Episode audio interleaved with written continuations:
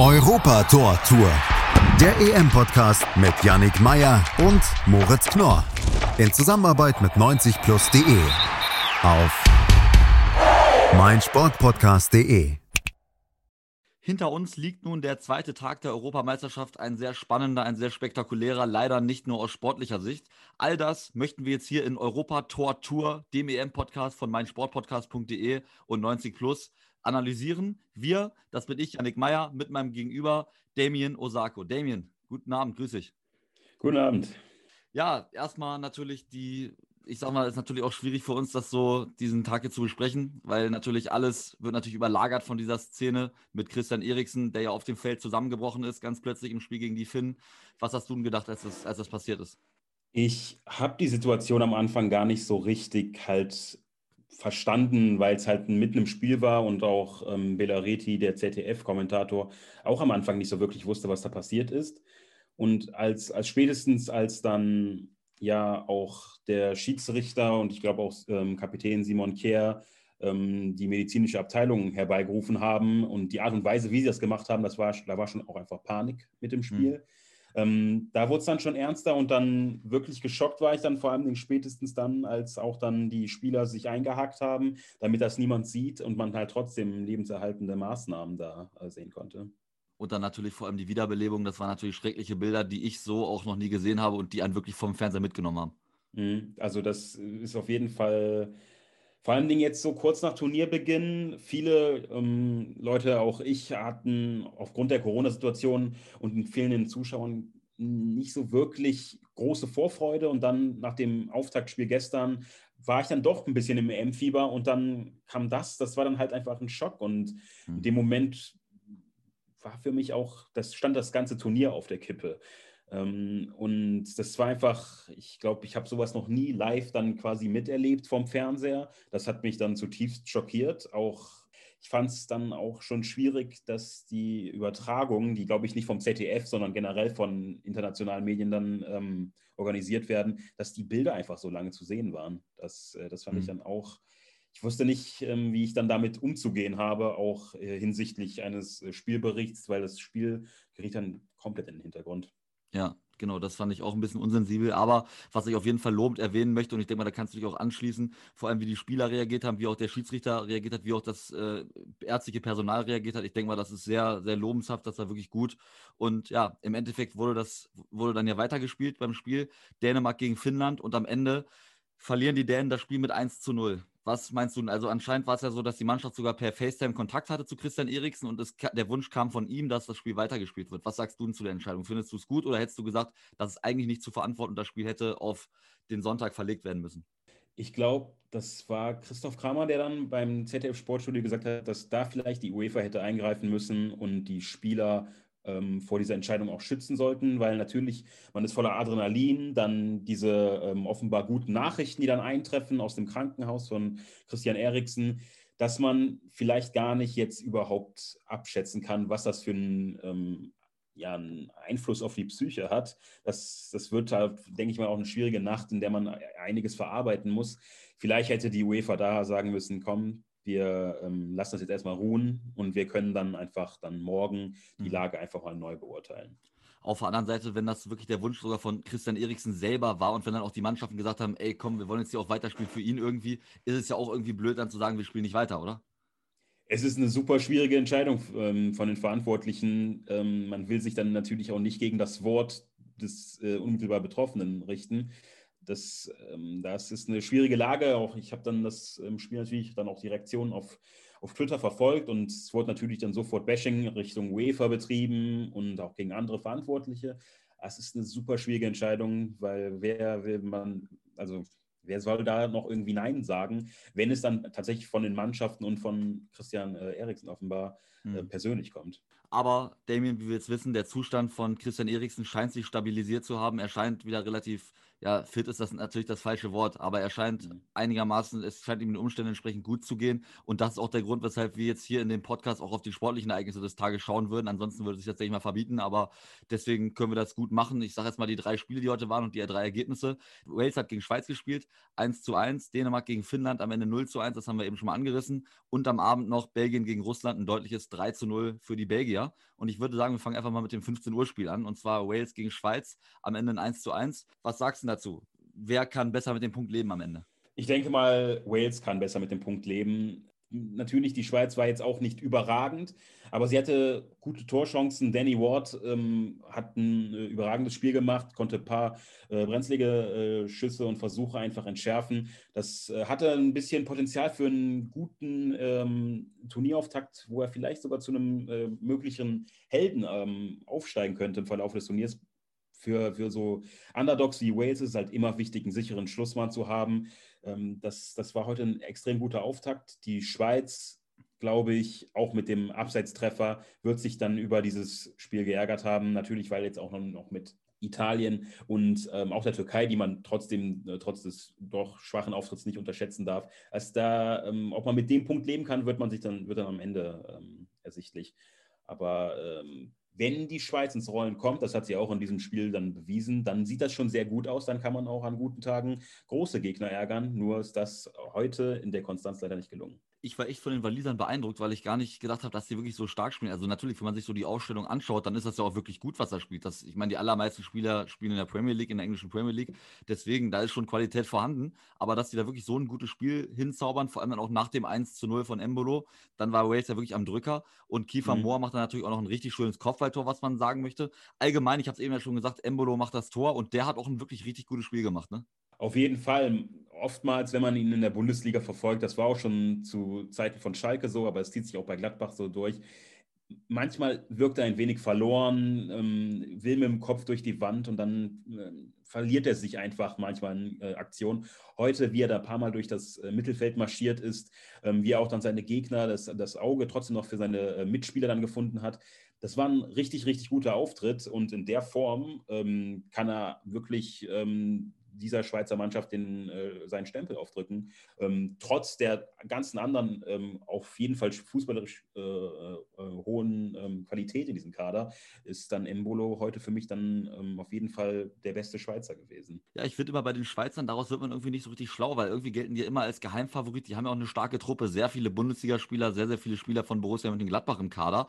Aber sobald es dann zum Turnier losgeht, ich weiß nicht, ich habe auch da nicht so das Gefühl, dass die jetzt wirklich so gebrannt haben wie die Waliser. Bei den Walisern Spielern war zumindest mein Eindruck, dass die irgendwie heißer in das Spiel reingegangen sind, dass die irgendwie da viel anders hinterstanden, da jetzt für ihr Land aufzulaufen, dass die da einfach viel mehr Bock drauf haben. Wie siehst du denn das? Auf jeden Fall, die Schweiz ist eine merkwürdige Turniermannschaft. In der Quali gibt man sich meistens nie eine Blöße und dann kommt man, schaltet die Gruppenphase.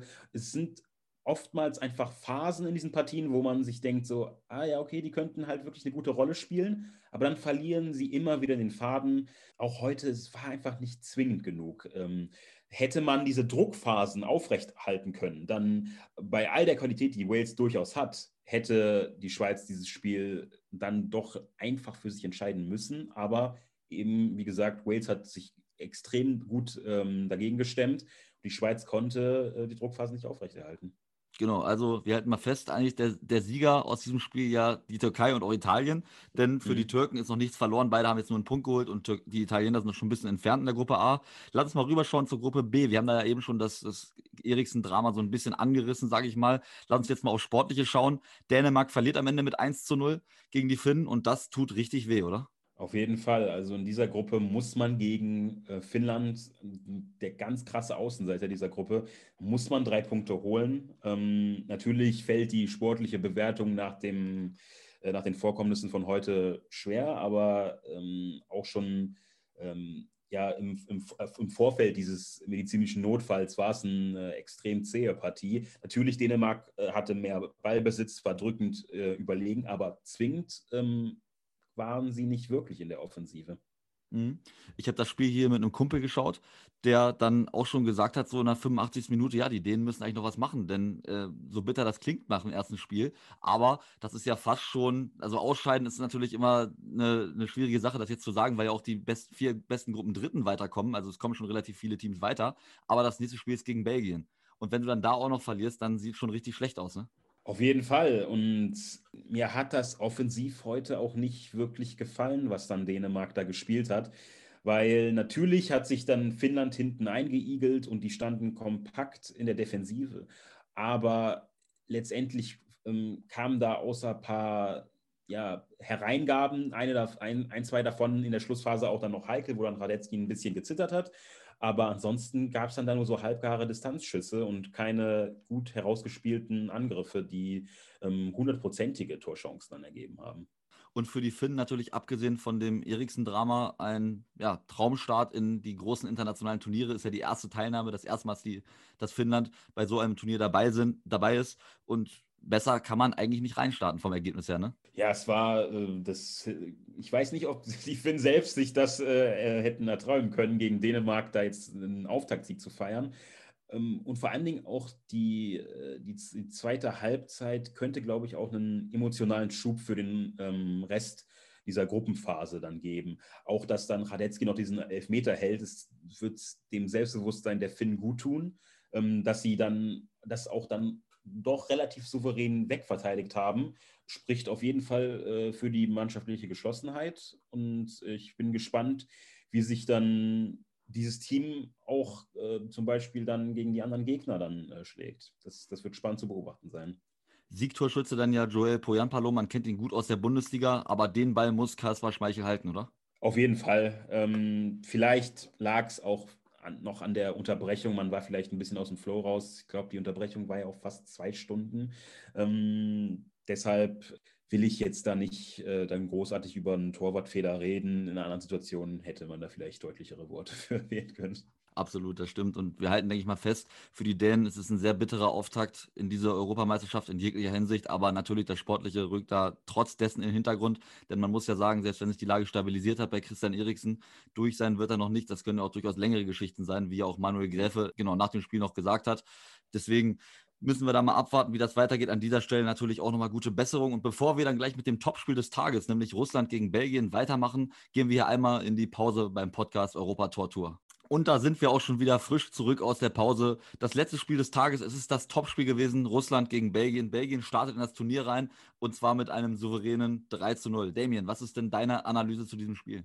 Belgien hat für mich wie eine Top-Mannschaft ähm, gespielt. Sie haben meiner Meinung nach ihre Titelambitionen unterstrichen. Sie sind wie ein Weltranglisten-Erster aufgetreten, tatsächlich, fand ich, weil ähm, man muss ja nicht in einem Turnier direkt immer alle ähm, Gegner komplett an die Wand spielen.